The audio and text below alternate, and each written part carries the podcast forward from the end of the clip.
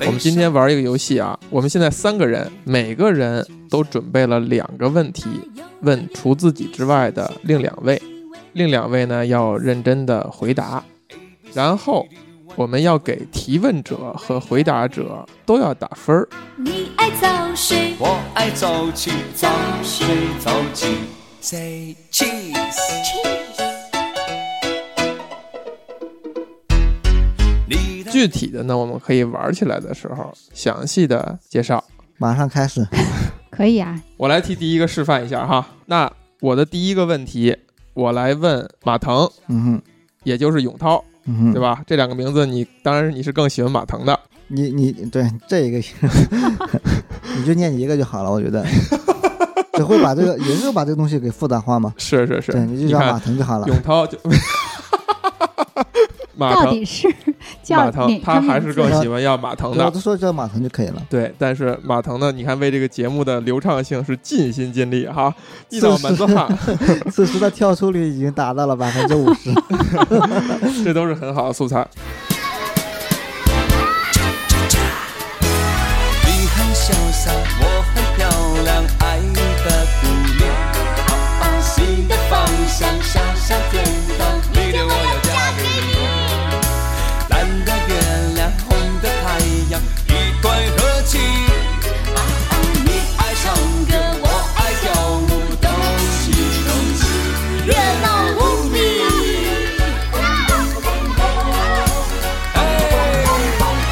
那我来问马腾，如果你约会的对象告诉你他感染了 HPV，嗯你会怎么办？，HPV 对，是什么？哎，非常好的一个反问。丁娜，你知道 HPV 是什么吗？不是很清楚。据我不仔细的了解哈，大概就是通过性途径传播的一种疾病，不是很严重的疾病。没有像 HIV 那么严重。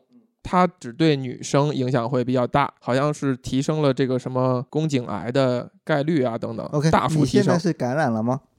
我对啊，你不是哦，那 那那我知道了，他就是说现在大家打的那个预防针，就是你在刚开始在约会的对象，你们还没有性接触，但是他告诉你他感染了 HPV，嗯，呃，你会怎么办？我问完这个问题以后，二位是否对我的问题觉得是好的？不好，你得不到我这一分的。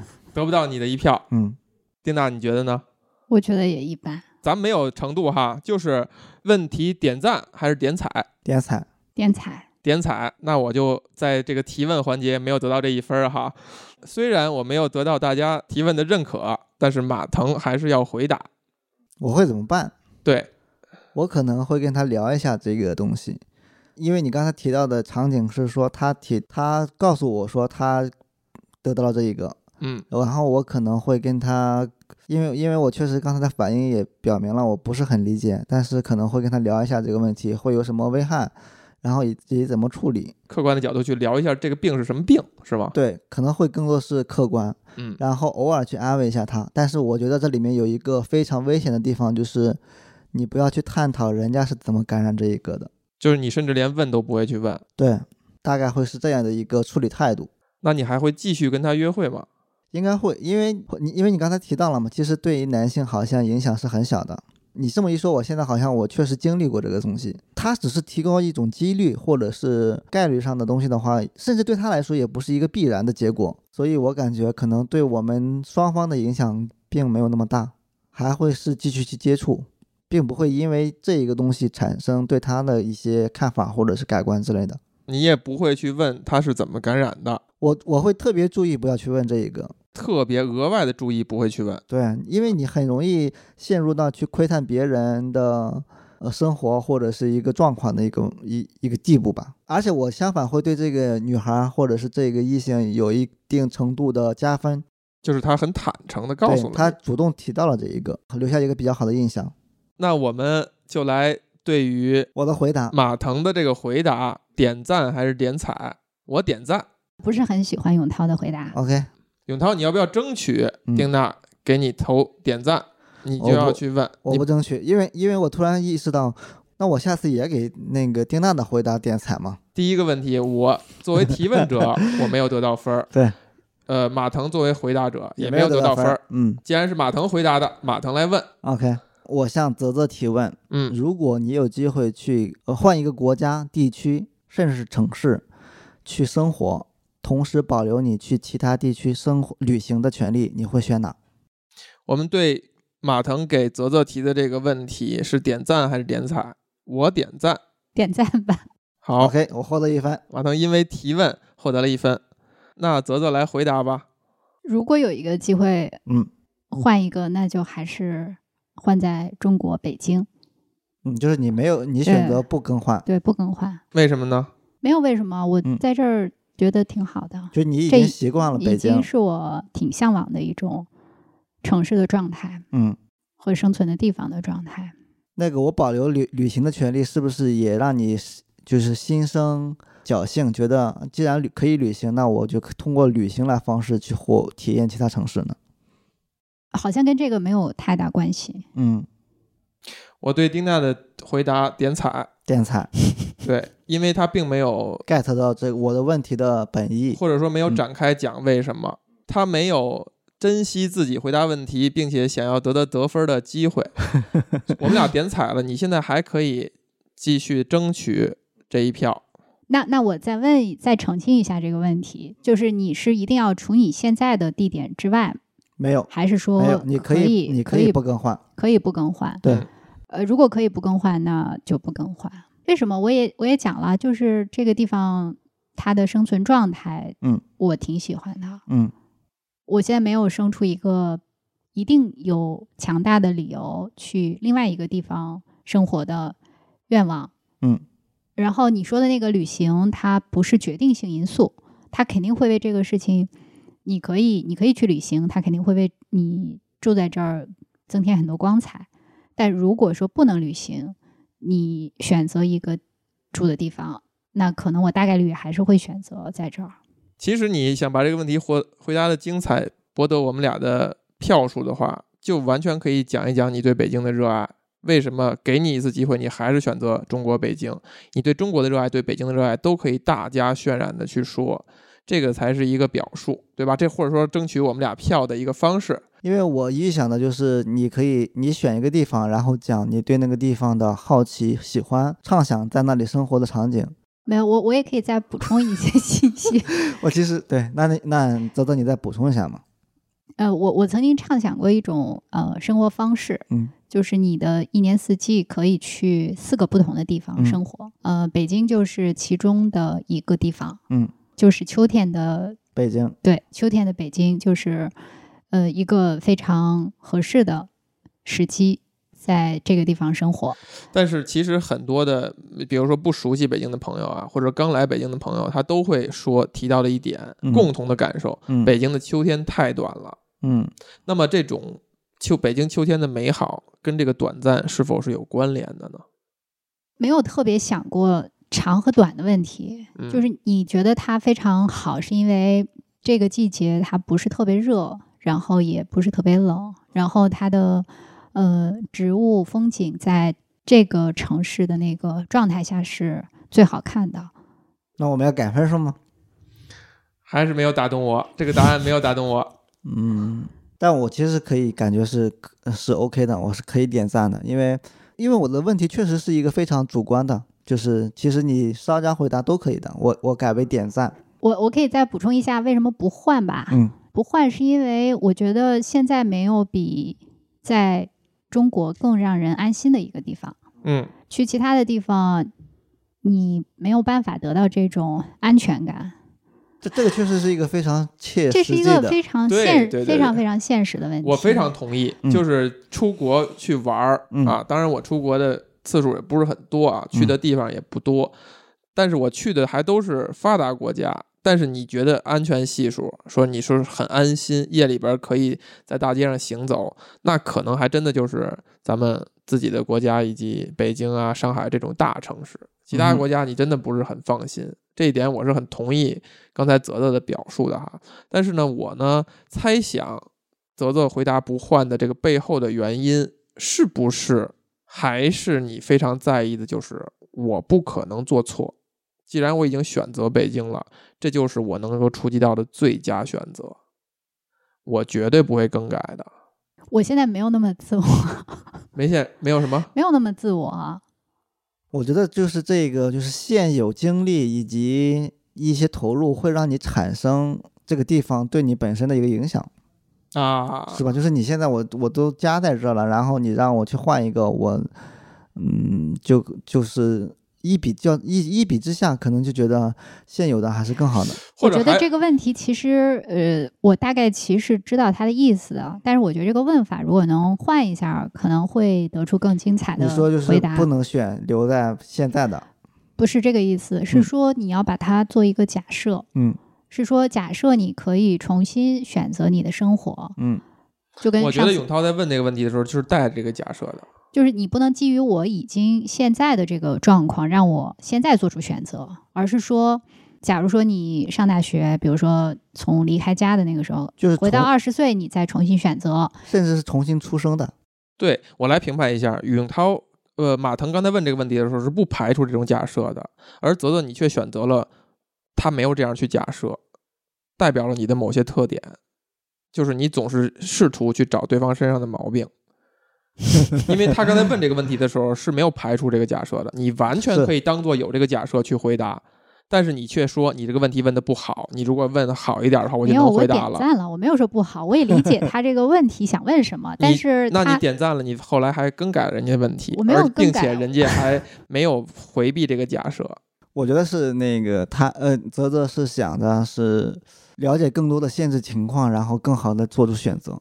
但其实其实他的刚才说留在北京的这个选择，我其实是认可的，嗯，对因你为因为这个情然后马腾现在就在往回找我了哈 但是我们还是要批评一下泽泽，对吧？泽泽刚才的那个绝对是因为我们都点彩的，他的恼羞成怒，就开始开始说自己不是自己回答的问题也有其可能实是对方的问题的问题。也有对吧？可能。一个已经点赞了的问题，现在又要找不回来，说人家问的不好没有。这个问题，我没有办法获得大家的那个赞同，我也我也非常理解，因为他确实就是一个选择的问题，不是就是一个很平常的回答，它不会不会很精彩，因为我的理解的第一反应就是它是一个现实的问题，基于现实的问题，我我没有办法给出一个超现实的答案。哎，明白明白有人就是可以的，嗯，就是可以参考一下《宽马路不宅 》聊杯酒人生那一期，当这个玛雅去谈到这个黑皮诺这个葡萄种子类的时候，发表了一番非常精彩的言论。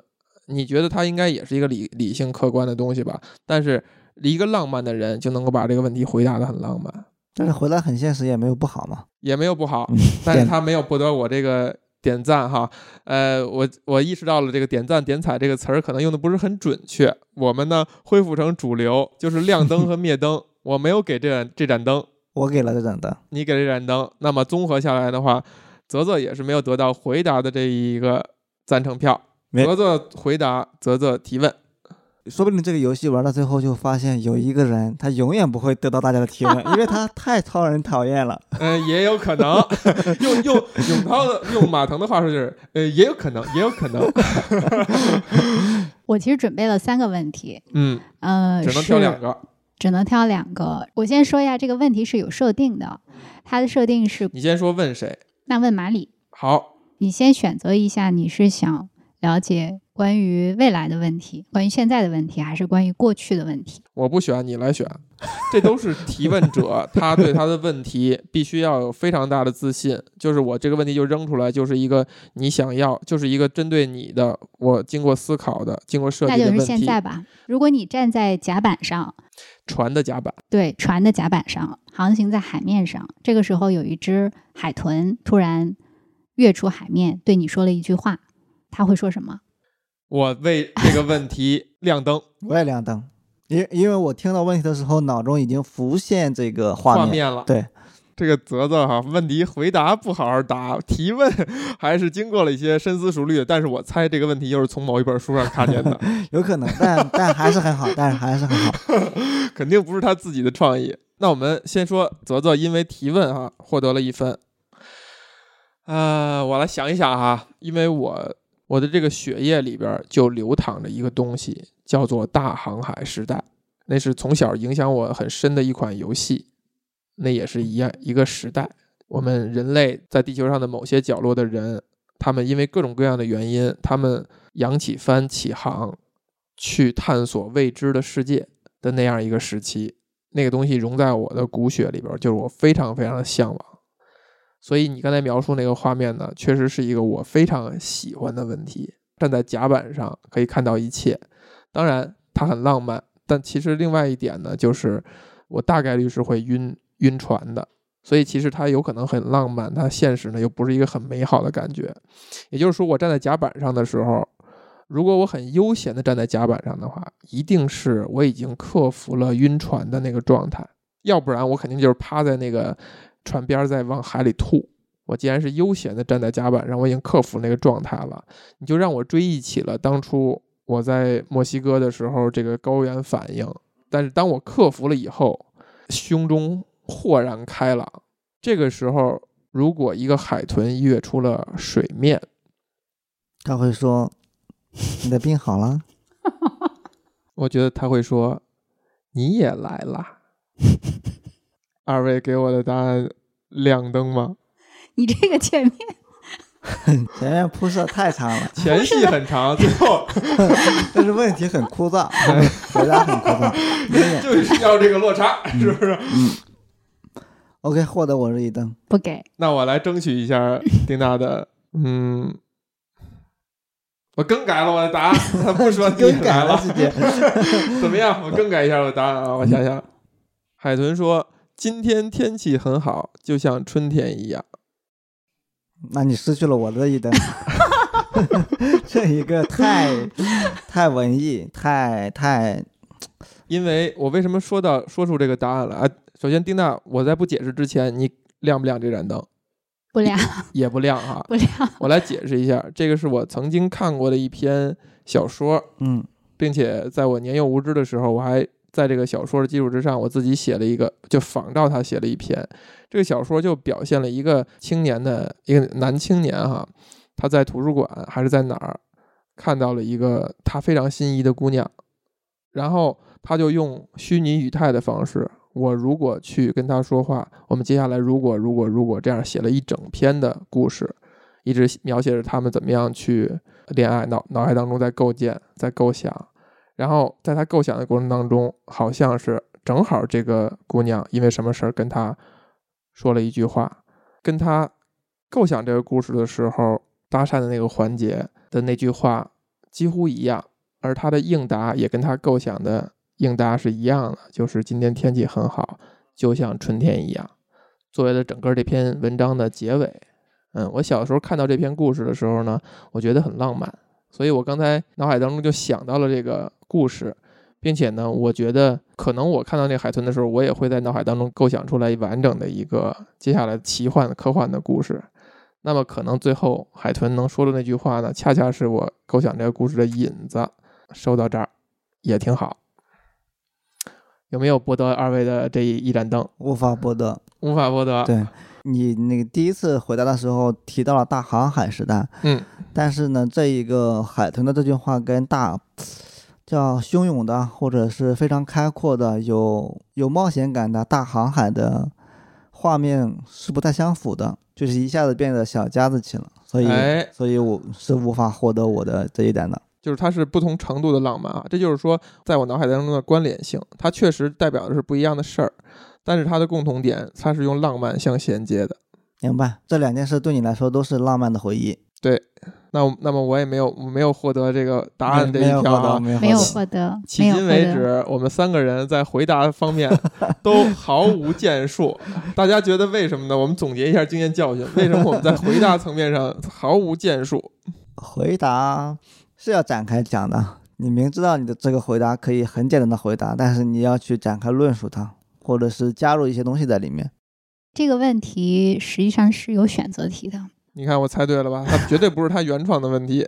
然后这个选择题其中一项确实是类似你说的，你也来了，就是海豚跃出水面，然后说了一句“今天天气很好哎，”，这是其中一个选项。嗯然后我在选这个选项的时候是选了另外一个，嗯你选另外一个这个海豚跃出水面，然后对我说：“你好，请问现在几点了哎，这也挺好。？”我特别喜欢这个答案。但是这个是是有一定的趣味性哈，有一定的趣味性。如果你是在写一个故事的话，那后面的这个答案肯定是更有意思的。不是肯定，你觉得更有意思。我刚才说了，我那个答案都是来自于一你那篇小说个已经，是收尾了，行吗？对我那都是来自于一篇小说对，。那有什么意思呢？它的你收尾已经是收尾它的收。尾是一个开头，对其实留下了想象空对，那间。是一个那是一个衔尾蛇，是一个环。它这个实际上是一个心理测试，嗯它的这个测试，嗯、这两个答案，那个妞妞选了刚才你说的那个，今天天气很好。呃，测试的解读是选这个答案的人是非常靠谱的，是不是？你看看，大概是这个样子。我跟妞妞都是很靠谱的人。然后他在另外一个答案，就是我很喜欢我选的那个答案，他写的这个人非常有想象力。那这这这这题看来就已经失败了，是吧？这最没想象力的人选了一个有想象力的答案，不是你说的答案印反了，答案印反了，真的。我们选的那个是有想象力的，还有其他选择你选的那个是靠谱的。有啊，其一共四个选项，那两个我不记得了对我，我来评判一下他这个对答案和和测试的结果哈，就是出这个题的人缺乏想象力，他只停留在 level one 的水平。是的，我跟妞妞在 level ninety nine、是吧？泽泽在 level 也没有 ninety nine 吧？你们没有没有，他他其实对我一直有一个误解，我是非常有想象力的人。没有没有，你你们你需要证明你自己是吧。OK，我我回答的，我来提问。嗯嗯，我还剩的那个问题呢，我相信是不会博得大家关于提问的这一票的。那不不不一定。我先建立一个反预期，是吧？对预期违背。OK，我来问泽泽这样一个问题：有没有一个印象非常深刻的老师，且这个印象是由一个非常具体的故事建立的？二位先对于我的提问，嗯亮灯还是灭灯？嗯，亮灯吧，因为你这个故事确实是非常的用心良苦。你相当于是说了，请用请用一千五百字展开论述，哎，提给了泽泽，让泽泽去展开论述 你。是说我别有用心的出了一个问题？对对对但我想这个问题的时候，其实我还并没有咱们这套规则。OK，但是还是给你点赞。泽泽呢点？赞点赞，亮灯了，嗯哎，我也获得了一个，先先记上啊，我在提问上也获得了一分。我先我再说一下我这个问题的来由，呃，确实是源于我十一假期的时候参加了我的中学的呃一百五十周年的校庆，然后我见到了一些以前的老师。当然，肯定是看到他们很感慨哈，但是我觉得能够拉近我们的距离的，因为老师对我而言很熟悉，但是我们对老师而言，一茬一茬学生嘛，他不一定记得那么仔细了。所以在跟这些老师聊天的时候，我都能想到当时跟他们的某一个小故事。我觉得老师在听完这个故事，尤其这个故事是在赞美他们的时候，就比如说我们的当时的年级组长，我说我这二十年毕业二十年，我屡次举例说咱们学校是一个非常棒的学校，我都会举您身上的那一个小故事。我给他讲完以后，他自己他说他我根本就记不住了，但是他都还是非常高兴，所以我认为这个问题可能会能让大家想到一些非常美好的回忆。嗯，那老师肯定是开心的，但就是任何有一个人能够想起多年以前你跟他的一个一一个经历或者是一个瞬间，可能嗯都会让人很开心。好吧，我我有几个老师都是让我非常印象深刻的。那你只能说一个这个小故事，尽可能的精彩，博得我们两个这一个亮灯。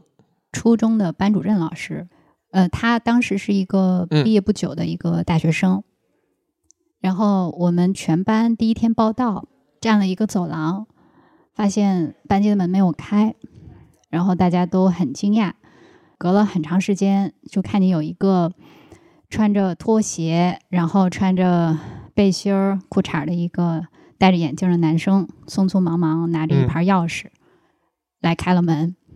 这就是我的初中班主任，他当时在学校的宿舍里面住，然后睡过头了。第一天开学的时候就给大家这样的一个印象。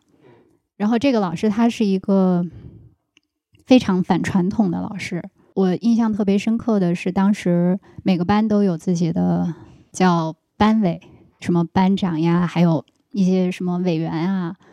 然后他当时说我们不这么做，我们要给每一个同学有一个头衔。我们这个班就是一个总督府，就是一个小城市，大家每个人都有一个职责，然后真的就给每个人分了一个具体的职责。比如说你是扫帚委员，你只就管扫帚。对，你就像马腾是我们的财产保管员，是吧？但是这是一个大官了，已经。财产保管员 是管着扫帚委员，是吧？看起来是一个大官儿，是我们班当时班里面大概有个五六十人吧，嗯每个人都有一个头衔。那你是什么头衔？我是总督，你是总督。对我是总督，总督就是可以统管，嗯大概你可以理解成这个意思吧。哎呀，那凡尔赛帖呀！哎呀，我多余问那一句，我问当是什么干嘛？但是确实他，他每个人都是有一个非常具体的一项工作的。呃，因为我在初中那个班只待了一一个学年，呃，整个这个学年里，我觉得让我非常怀念，就是它不是一个传统的其他班的那个感觉，嗯就这个老师他用非常不同寻常的方式，比如说给我们布置一个小作文，嗯、这个时候恰好有一个男生他就调皮捣蛋，然后被前一个老师罚站，正好在黑板前面罚站。然后他的这个课上来之后，他说给大家布置一个小作文。我们这节课所有人就拿出笔来描写一下前面罚站那个同学的神态，就是他就会就地取材来让大家去做一个练习。那这样你觉得那个同学是会更脸上还挂得住吗？嗯，是会更开心还是更不开心？就大家也比较习惯，因为在班里边，呃，会有很多类似的这个事情，就是也会互相调侃，嗯不是一个特别严肃的状态。就是他营造了一个很轻松的氛围。对他营造的是一个很轻松的氛围，因为你想他上课也是经常迟到，而且第一天给大家的那个形象就是很乐的不羁，不是一个说传统意义上很严肃的中学老师，所以大家跟他的这个关系也很好。然后他营造的这个班级里面，他没有明确的这个什么呃好坏学生的分别，大家都是非常不一样的。就在我的那个年代，有这样的一个老师，你会觉得特别的独特。还真是哈，因为那个时代的中学老师都是正儿八经、很严肃，尤其是刚毕业的学生，他可能更更紧张一些。对，然后会让大家觉得我是一个严厉的老师，会管理班级。他在我们整个那个呃年级组里边的这种形象也是很不羁的，跟其他老师的风格有点格格不入。但是我们那个年级组长还挺喜欢他的，所以呃给了我们这个班很多呃特权，就是允许你这个班级可以像这样的方式发展。你看他最后这一点说到了一个问题的关键，就是这样的人能给学生留下好印象，以及能存在，需要有一个赏识他、包容他的领导，不然死都不知道怎么死的。不然今天可能泽泽在讲的就是我们当年有一个老师哈，刚毕业以后两个月就被开除了，就哎呀，是然后他在初中的时候跟我差不多只有一个学年的这个交集。我到高一的时候呢，呃，进了我们这个呃中学的高中部，呃，他恰好又是我们班的那个语文老师。然后第一次月考的时候，他率先出了一篇作文，一个命题作文，但是没有给任何的其他的要求。他是教语文的他，是教语文的，嗯，他说你可以随便写，就这个题目没有任何其他的要求，只有一个题目。这叫命题作文，对，这叫命题作文。那个时候的作文，啊就是你这些打破规则，就是从这儿来的，是不是？那那个时候。今那个天我们形成了一个闭环，那个时候的作文不是这个样子的。那个时候都是，比如说你要写一个呃说明文，你要写一个议论文，然后老师会给你列很多的要求，然后他就出了一篇特别不一样的这个命题作文，就什么题材不限，随便写，就只有一个题目叫落叶。那个时候正好刚开学不久嘛，秋天，然后出了这个题目之后呢，因为我平常是写日记的，我恰好有一个日记是跟这个主题比较相关的，嗯，又是一个凡尔赛帖啊，这个事儿曾经讲过哈。然后呢，就把这篇日记重新写了一遍，得到了对，全校广泛的传阅。所以这就是传阅盒子讲故事的第二个提炼，就是第一，这样的人之所以存在，需要有一个好的领导；第二，这样的人之所以存在于学生的记忆当中，就是要跟他的一件丰功，跟这个学生自己的一件丰功伟绩关联在一起，才能被记下来。不是提炼，也不是传扬，是呃，我们这个老师当时就把我的这个作文打了一个满分，嗯写了一个落款儿，一个评语，叫有朱自清风格。然后在家长会的时候，给每个家长都印了一份儿，给全学年的啊每个家长还都印了一份儿。凡尔赛烦完，是吧？但是我借此借楼，我也要凡尔赛一样。嗯当年我的一篇小说写不，我的一篇随笔写我爸爸的，被老师的评价也是让我想到了朱自清的背影。朱自清看来 水平不高，朱自清就是让所有学生们对标的这个存在，是吧？我想到朱自清就是你你在站在这里不要动，我去买个橘子。这就是朱自清的背影。背影，嗯，然后这个老师就做了这么几件事吧，就是刚才只是一一个大体的描述嘛，好，好，好其实就是借机讲了一个凡尔赛，但是嗯我觉得我是给泽泽的答案亮灯的。我也亮灯。嗯，我觉得难得他能够在这个不对抗大家的前提之下，滔滔不绝 讲了几十分钟啊，给予鼓励。我我给予亮灯，其实突然想到，就是但凡这种这这种给学生留下比较深刻印象的老师，好像大部分都得不羁，是语文老师偏多，语文老师偏多就是，必不羁的老师可能确实是语文老师偏多，嗯，有道理。可能是我的一个印象啊。但是我我碰到的那些什么风格比较独特的或者显著不一样的，好像都是偏语文。那你有没有？印象特别深的语文老师？有好几个，就是你这个问题让我想到好几个老师，但是很可惜不能因此给你加分儿。哎呀，你看这么好的问题，对，在了一个浪费在了一个对谈游戏里哈、应该单录一期。对，可以单录一期。这个确实也让我想到好几个老师。这你说语文老师，我也想到了一些确实印象深刻的语文老师，包括不是这么不羁的，他就是一个非常诚实、诚恳、非常直的一个人。他觉得他自己水平不行，他觉得他自己判断错误，他也会主动的承认等等的一个非常可爱的一个年轻的女老师，也是语文老师啊。确实，语文老师好像容易容易多求善感，创造一些故事。呃，对，有可能。那我们都给泽泽亮灯了，是吧？对，泽泽就获获得了迄今为止回答的一票。唯一一票回答票。好，那泽泽答，泽泽问，下一个问题是你要问马腾，呃，你你选我只能是一个未来的问题了。不要选，不要选，过去吗？不要选，不要让别人选，你就直接问，你就你可以选。你不能选，不能选，不没有，能选，这是私下问他的。不行，不可以，不可以，OK OK，我都想更改规则了，以后就是主持人说了算，没有什么大家投票，主持人来负责给任何人打分儿，什么情况？为什么不能选啊？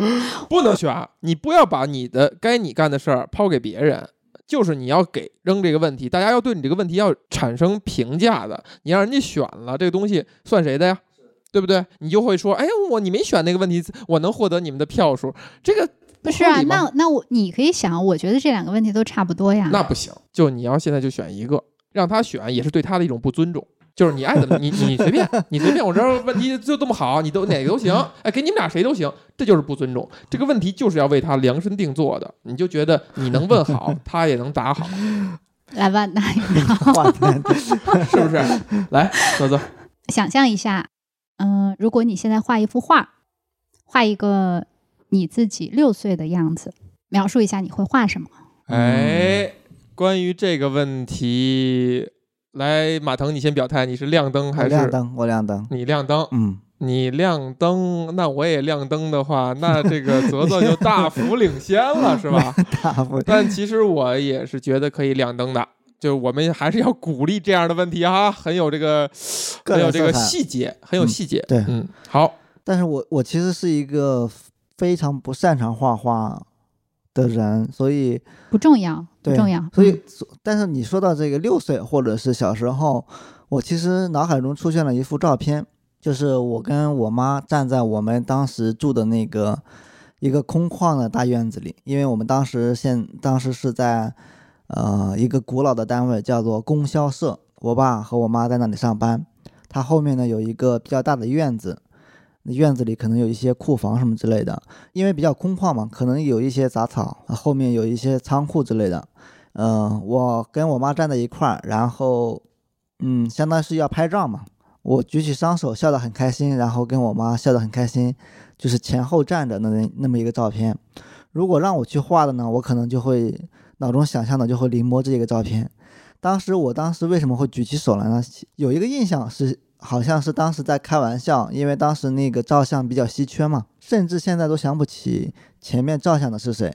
马腾，你作为一个九零后，你们那时候照相也还比较稀缺。因为我这个出身比较贫寒，是从村里生长起来的，所以前面那个照相的人，我现在都没有印象了。但是肯定照相是一个非常罕见的行为或动作，然后可能是在说笑之间透露出说这个照片非常珍贵，或者是什么，嗯、现在想可能是想是是想什么，就是举起双手，然后把我把我妈给挡住的那个意思。啊，开个玩笑，对，开个玩笑说，调皮捣蛋一下。对，就说那个呃照不上你，然后只照到我，这个照片是我自己照的，但但是因为当时太小了，那个身高差都是有差距的，就是也没有挡住，反倒是留下了一个非常自然、比较深刻的一张照片在哪。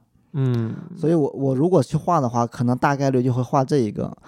嗯、回忆的呢，可能就是我当时那个在村儿里，或者是我们当时在所谓那供销社的一些生活。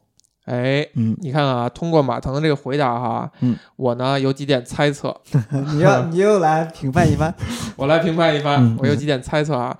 第一呢，哎，上次也不是因为什么事儿，我发现马腾还是非常珍惜他笑得很开心时候的一些景象的。对，说到那个在游乐场里那个哎，对，嗯说到你在游乐场被人抓拍了一张，呃，照片，照片也是笑得很开心，嗯，所以好像你真的是属于平常很难难得一见真正开心的样子。这个推论是有中间是有是有缺失的，嗯，只能说明我对那些欢乐的时光比较在意，比较在意。对，或者是比较珍惜。因为因为我现在想想的话，可能呃小时候的照片可能肯定是以偏开心的为多嘛，而且之前拍照很少是有人刻意会去记录悲伤或者难过的，是，大家都是摆拍，对，都很少拍非常自然的，都是拍照是件事儿。哎，你现在摆好了哈，我给你拍照。拍照是拍拍随便一件事儿都很少，就是更多的时候是有一个比较值得庆祝的事情，生日什么的，对大家拍一张照，嗯，所以你那个推论呢是不成立的，就是哦你会发现所有人的照片可能都是以欢乐为主，还真是。那么第二个我的猜测呢，就是你选择了一种写实或者临摹的方式，对对，想象自己六岁的时候去画自己，是六岁的时候去画，还是现在画自己六岁？画六岁的，画六岁，嗯。现在。现在画自己六岁时候的样子，对就是你选择了用一种写实的方式，就是它有一个真实存在的一个样子。这个就是某种程度上，现在画画、画绘画艺术、油画被替代的一个大前提，就是我们有了拍照，我们现在不用来画肖像了。但是你却选择了这样一种方式，就说明你是一个非常务实的也说明小伙不了，子也说明不了。也说明不了。但是但是你刚才引的这个点是让我想到，有可能是因为我现在回忆的，首先可能就是因为我那个缺乏一个呃肆意妄为的想象的一个能力，嗯，或者是我的童年相对来说留下的一记忆比较少，所以让我呢就自然想到了一个真实发生的场景。哎我，觉得这个可能会，如果你要强行推论或者是强行导出一些东西的话，我感觉这个可能会更更合适一些。好的，泽泽，你对于他这个答案有什么评判？我印象比较深刻的，他说，嗯，他做的那个动作是出于一种嗯调皮的心态，或心态，对，我想让你照不到。我觉得这个心态，很可爱哈。不，就现在很可恶。不是不是不是，就是你你是现在猜想你当时是那个心态我，我比较，印象当中，我比较明确的记得，可能应该就是这个想法。明确的记得记得六岁时候的记忆，小时候的记忆，那个应该可能还比六岁更小一点，还是说能从那个照片上看出来，其实你是想干这件事儿？应该是有有这个印象。就当时说什么，说大家摆好，然后我就故意举起手来，哎，说那个你看这件事儿就反映了，呃，马腾他有的时候是有一点调皮的。嗯哼，是的，他多数时候是调皮的，对只是他不想调皮，他怕这个，他还很害怕别人啊怎么样，就是因为我一个天真烂漫的儿童被这个教育社会毒打。对 被社会给规划了所。以真实的嗯他是很调皮的。我非常喜欢马腾的这个回答，以及他他对于小的时候嗯，那做那动作的这种假设和猜想。我 亮灯，还可以挺好玩的。亮灯灭灯，你看又来了，你非要让我多问一句，是不是给？充时长，你没有给我亮灯，好亮亮灯亮灯，我就特别不喜欢这个，非要逼着我说其中一个。对，亮灯还是灭灯？那那有我在？训练他，训练他，他就非要充时巴长。巴赫洛夫，巴甫洛夫，巴赫洛夫，笑话？巴赫，巴甫洛夫，嗯，真是我们俩都亮灯了。说赞同跟亮灯有区别吗？还是说他赞同不是他也不说我，就是别人让他说什么他就不说什么你。你确实是心里想去逆反这个事情，还是没没关系，反正我得到了一他知道我的意思就结了嘛，你还非要按照对这个规则来。不是，这是因为你就这样，你经常问你确认吗？你确认一下什么什么什么，你就经常按这样做，就是说明你想让别人按你的要求做，但是你就不想让别你你就永远想说上句，这个推导是非常合理的。是不是？永远想说上句，永远不想被别人领导，不想被别人编排，但是呢，又特别想编排别人。你确认吗？我就要你一个确认，哪怕你都已经说了你要这么做了，你这一个你就确认。很多了，先给我加上分。好，我们不要忘哈，我们给马腾在这个回答上也加上了一分获儿。得一分。我刚才想到那个呃调皮这个事情，确实是，嗯，我接触到反馈就是小时候是非常调皮的，嗯，就是不管是那从他这是一个负面的反馈还是正面的反馈呢？应该是一种就是比较正面的，因为这个调皮是跟你上学之后的表现做比较的。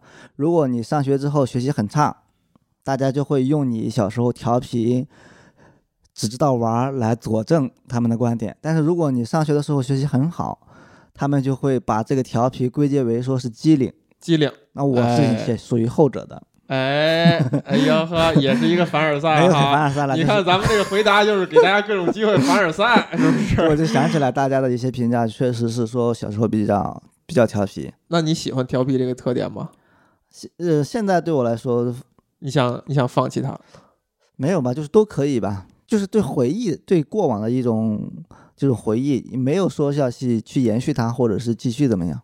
好，马腾答完，马腾问，OK，我有一个问题问泽泽，他比较细节吧，就是呃，你吃过最难忘的一次早餐是什么样的场景下的，或者是那个早餐是是什么样的？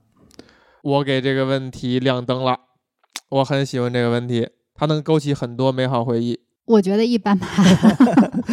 OK，那一般是什么？你又陷入你非要让充时长，我就满足你这个愿望。一般是什么意思？我不亮灯不，亮灯，不亮灯。嗯好，没有获得这一票，没没有有再再争取的机会了。没没，事没事，泽泽来，我我觉得早餐没有没有不包含那么多的美好的回忆。嗯你让我现在马上讲，嗯，你可以想一想，咱们已经没有给马腾这一票了。但是你要争取你这个机会，获得你这个票，对哎，你这是这个游戏它的妙处。对，你要好好想，你把一个烂问题回答成一个好答案。上次咱们怎么说的了？没有没有坏问题，只有坏答案。你要争取这一个，因为我 我已经记恨在心了，不然你获得不了回答的这一分。你爱唱歌，我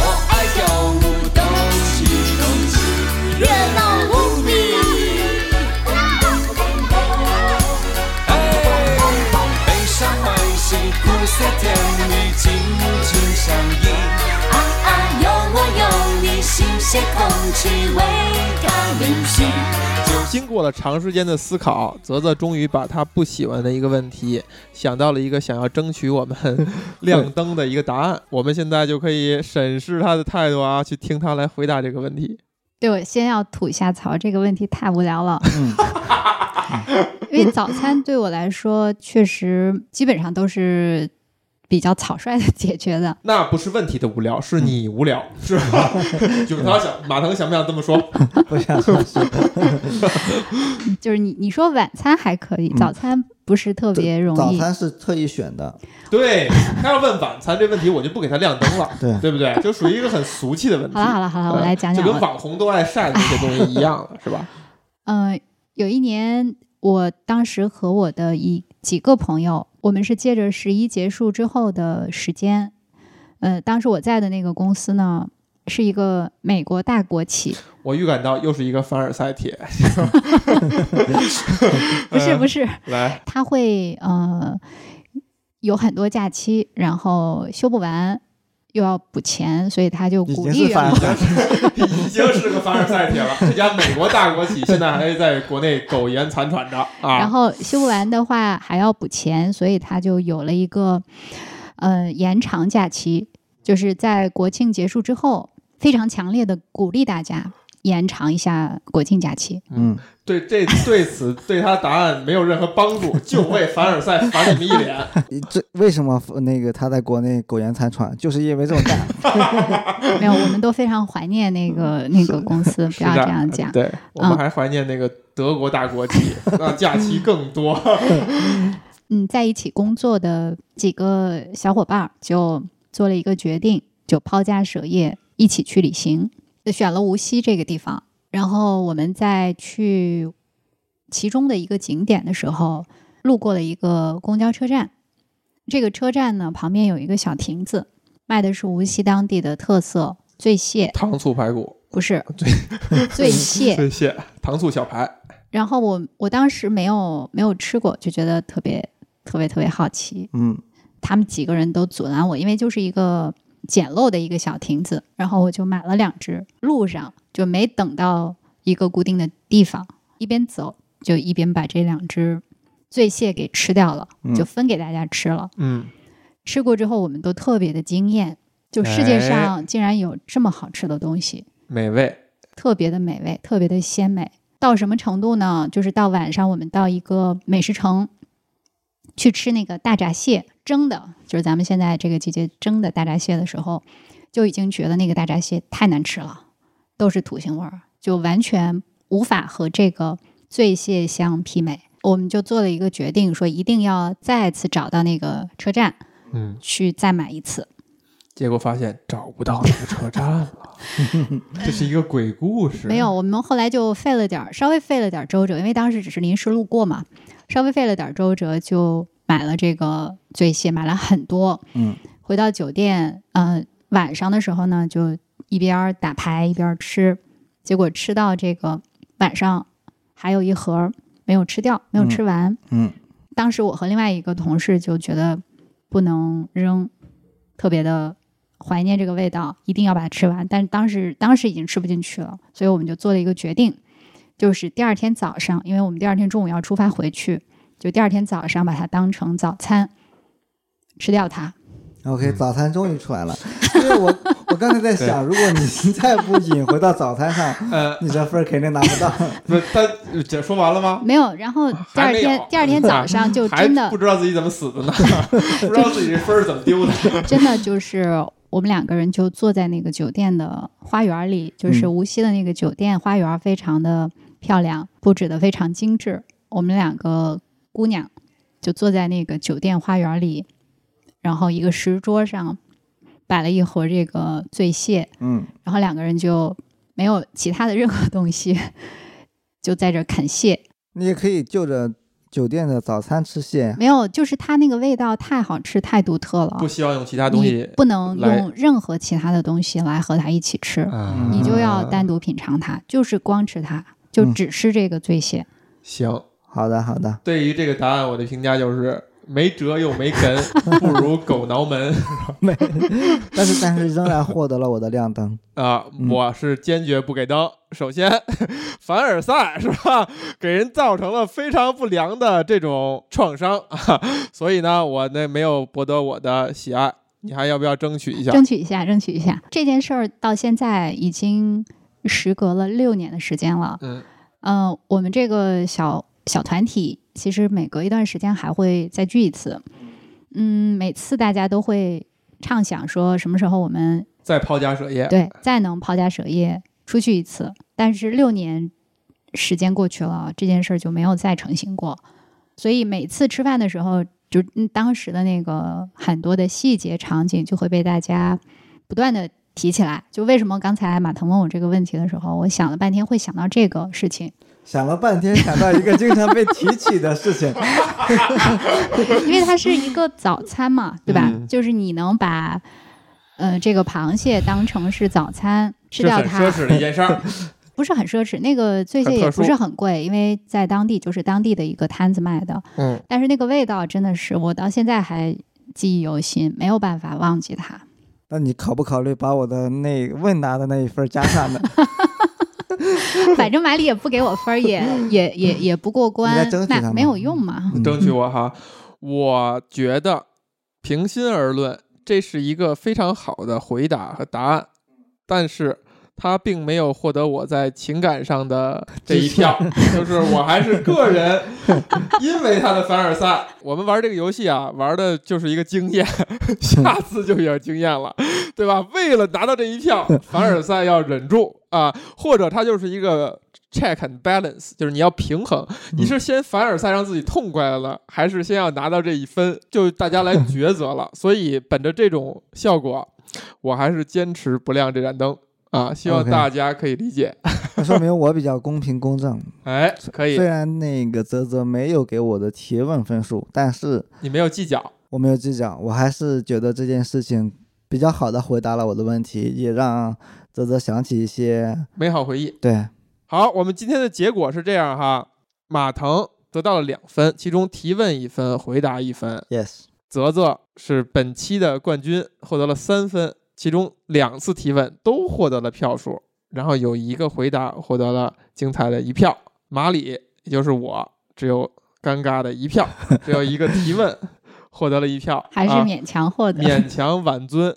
呃，那个我也要再努力了，或者呢，我要进而的更改规则，更改一个对自己有利的规则，比如说主持人来评判是否这一票来给，然后我自己给我自己一票，嗯，开不开心？开心开心，我那个展现了一个非常公平 公正的人。都在自己说自己，先不干吧。哎，泽泽有什么要想说的吗？我就是对这种有竞争感的东西很感兴趣。哎，行，那我们就结束了啊。哆瑞爱你，爱你爱早睡，我爱早起，早睡早起。紧相依。啊啊，有我有你，新鲜空气，维他命 C。啊，就像 A B C one two three，哆瑞爱你，啊啊，你爱睡，我早起，早睡早起，Coffee or tea。